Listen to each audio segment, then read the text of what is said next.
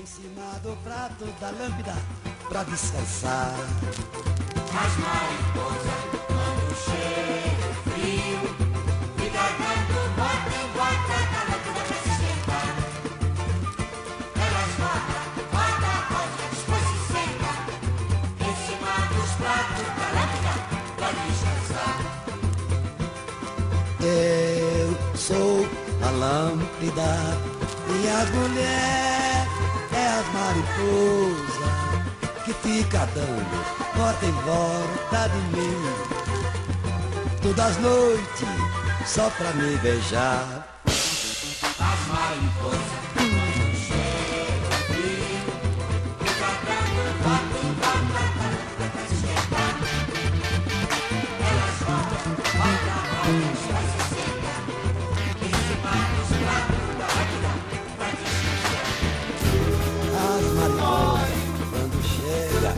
o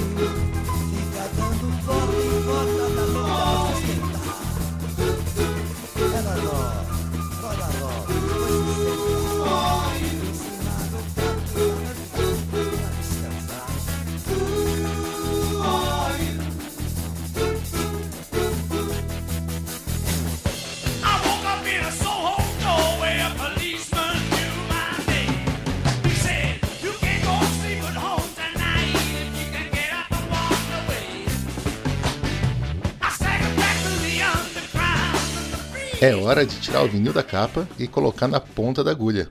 Você está no Auto Rage Podcast e é dia de responder a pergunta Who are you?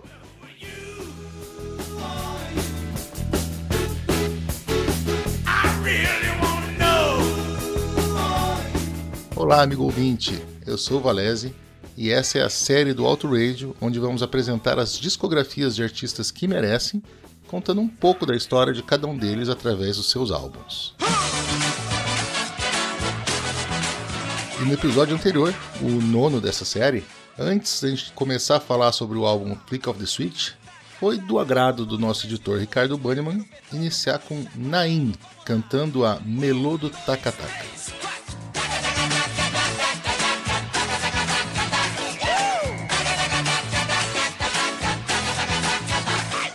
Não, eu não reconheci. Eu geralmente uso o Shazam antes de fazer os roteiros para poder dizer para vocês o que estava tocando. Nota mental, aprender a apagar as pesquisas do Shazam. Mas você, ouvinte fiel, pode me ajudar a não passar por situações constrangedoras. Se você reconhecer a música que abriu esse programa, comenta lá no Twitter, arroba Podcast, ou no arroba qual o nome e o intérprete da canção, e você receberá inteiramente grátis e sem taxa de entrega um exclusivo muito obrigado meu no próximo programa.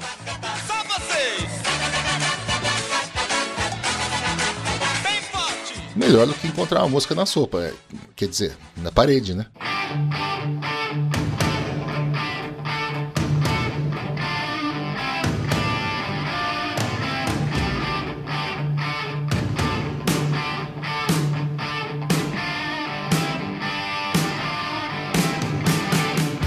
Os números de Flick of the Switch não foram os esperados. E algumas críticas ficaram ainda abaixo disso. A gravadora Atlantic, prevendo que a decisão de Malcolm e Angus de continuarem a produzir os próximos discos pudesse causar um desaparecimento da banda, resolveu capitalizar enquanto dava e lançou o EP 74 Jailbreak, com faixas do High Voltage que não tinham sido lançadas ainda nos States. Os irmãos Young estavam com o botão do foda-se emperrado no modo on e não deram a menor bola para isso. Pelo contrário, ao invés de fazer uma perna europeia para promover o disco anterior, mal terminaram a parte americana da turnê e se internaram para criar o próximo. E foi um processo um pouquinho mais longo, doloroso e que teve duas paradas. A primeira para fazer oito shows como atração principal do festival Monsters of Rock, junto com Van Halen, com Ozzy e com Motley Crue. Só que a mesma maldição que levou Bon Scott dessa vida e deixou o baterista Phil Rudd sem emprego, agora estava instalada no dono da parada. Malcolm Young, que tinha demitido o Phil por estar muito bêbado para tocar, estava subindo ao palco para lá de Bagdá, chegando a cair sobre a bateria em um show. As coisas iam afundando, Em um show em Paris, por exemplo, numa arena para 18 mil pessoas, dois terços dos lugares estavam vazios. Já a outra parada durante a produção foi bem mais feliz. No dia 19 de janeiro de 1985, o ACDC incendiou 250 mil pessoas no Rock in Rio, dividindo novamente a noite com Ozzy, além de Scorpions e Whitesnake. Gravado na Suíça e lançado em 28 de junho de 85, Fly on the Wall foi feito com a mesma intenção do disco anterior, buscar um som cru e verdadeiro. E daí a gente pensa, se não deu muito certo antes, qual o sentido de repetir? O processo criativo, de acordo com o novo baterista, era entrar no estúdio e começar a tocar o que viesse na cabeça. Isso levou ao que a gente encontra no produto final. Um som pouco pensado, letras simples, ou melhor, simplórias, e absolutamente nenhuma novidade. Sabe quando dizem que o ACDC tem sempre o mesmo som? Eu sempre respondo que ainda bem que não é esse daqui. Óbvio que alguma coisa se salvava. E, se bem produzido, metade do resto também poderia se tornar um bom rock and roll. Vamos então passar rápido pelas 10 faixas que formam os 40 minutos e meio desse bolachão, que mesmo não sendo nem de longe o melhor da banda, é altamente subestimado e traz algumas pérolas escondidas.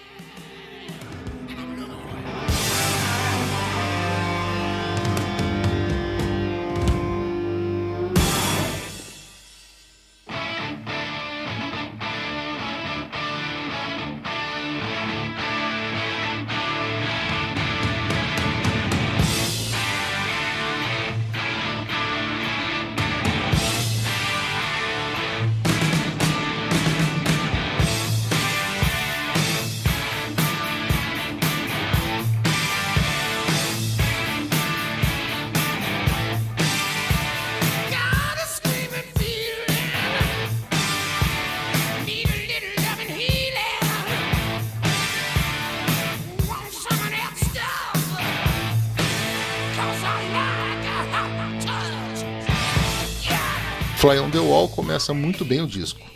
Você põe a agulha no vinil e já é recebido por uma bela intro. Guitarra colorida, uma voz rouca, uma batida seca. É sim em boa forma. Você começa a estranhar quando o vocal do Brian não alcança a altura do resto das trilhas. Será que ainda é a introdução ou a gente já está no primeiro verso? E então o refrão explode nos teus ouvidos. Tá tudo lá, eles ainda têm o mojo. Talvez seja a melhor do álbum. Eles começaram servindo a bebida boa pra gente. Logo chega Shake Your Foundations. Essa música é uma irmã espiritual de Thunderstruck, que fez tanto sucesso depois. A guitarra no começo tem um toque de Ed Van Halen e os backing vocals de Malcolm e Cliff realmente enchem o som. Mas o refrão é muito repetitivo e o solo de guitarra parece simplesmente ter sido jogado lá de qualquer jeito. O riff e o vocal principal de First Blood são excelentes, e ela talvez tenha o melhor solo de guitarra do álbum, com a primeira nota sendo esticada até você pensar que não vai acabar nunca mais. Mas alguma coisa na cozinha, com a guitarra base, o baixo e a bateria, não, não dá certo. A letra também é uma bobagem de meia dúzia de linhas. Um caso clássico de uma boa ideia que não foi bem desenvolvida. Chegamos em Danger e de repente você é surpreendido com um som mais jogado, um blues cambaleante cantado com vontade, um refrão feito na medida certa para ser entoado em turma. Diversão garantida, entra com louvor na coluna dos acertos. Fechamos a primeira metade com Sink the Pink, uma música bastante genérica nos versos e no refrão, mas com um solo de guitarra muito bem feitinho e um baixo que te dá o balanço necessário para passar por ela. Playing with Girls é uma das mais aceleradas e pesadas do disco. Brian é afogado pelas guitarras, o que nem é de todo mal, porque a letra passeia de uma maneira incômoda sobre alguns limites. O refrão me lembra muito o Aerosmith dessa época. Outra besteirinha descartável, stand-up é uma repetição simples de um riff básico, versos pouco inspirados e um refrão grudento, no mau sentido. E, sem aviso e já um tanto quanto desanimados, desembarcamos em Hell or High Water e nossa atenção é raptada repentinamente de novo. A introdução com o riff staccato e a batida ritmada gritam: Esse é o velho ACDC, galera. Johnson vai derrubando frases no chão durante os versos, até o refrão declarar do que tudo isso se trata. O solo, que começa depois do que parece uma hesitação, é curto e objetivo. Caramba, se eles ainda sabiam fazer isso, por que não continuaram o tempo inteiro, né?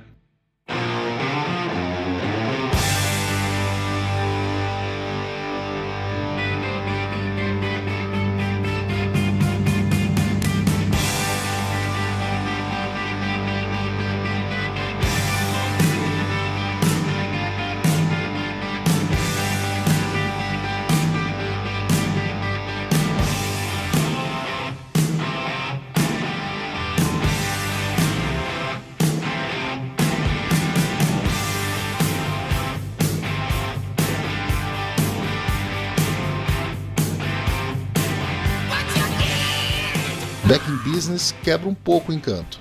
Quer dizer, se você prestar atenção, as coisas estão lá, em uma segunda camada. O vocal diabólico, uma bateria que sincroniza todas as sílabas cantadas, mas o conjunto tem um véu de alguma coisa que tira o brilho da música. E, para não deixar dúvidas, terminamos no fundo do poço. Send for the Man é o pior tipo de filler, genérico, lento, repetitivo. Nós não vamos mais falar sobre ela.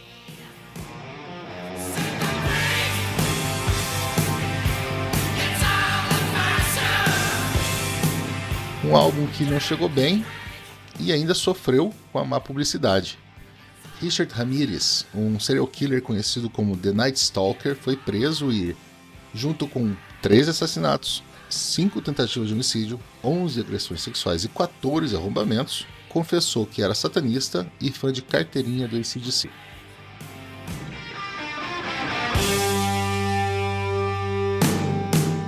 Isso caiu como uma luva para parte da imprensa que queria munição para derrubar a banda, sempre avessa a entrevistas e agressiva com jornalistas, do posto de maior banda de hard rock da época.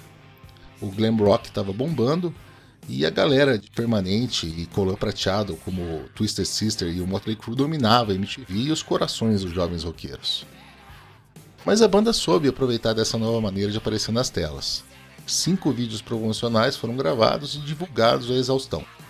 Bregas, é claro, mas me diz um vídeo de rock dessa época que não era. Ainda assim, o disco alcançou no máximo a posição 32 na Billboard americana e foi sétimo no Reino Unido. Um desastre, como foi descrito. Seria a hora de terminar a banda?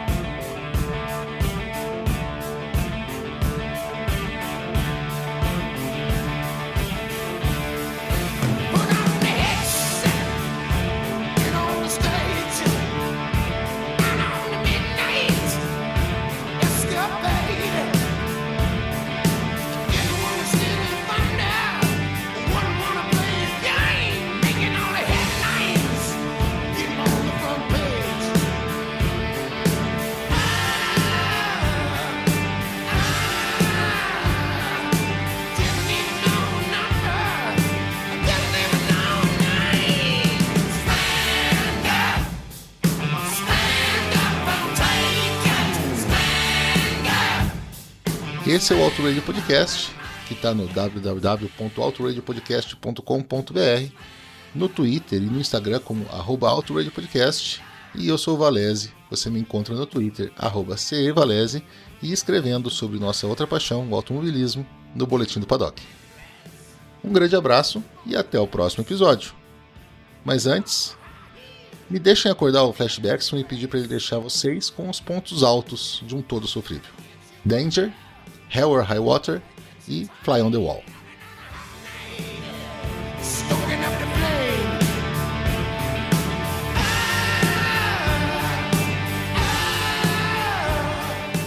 O meu nome é Yuri Brown, eu sou dos podcasts Rock no Pinheiro, Mongecast e Que Time é Teu, e eu ouvo Auto Radio Podcast.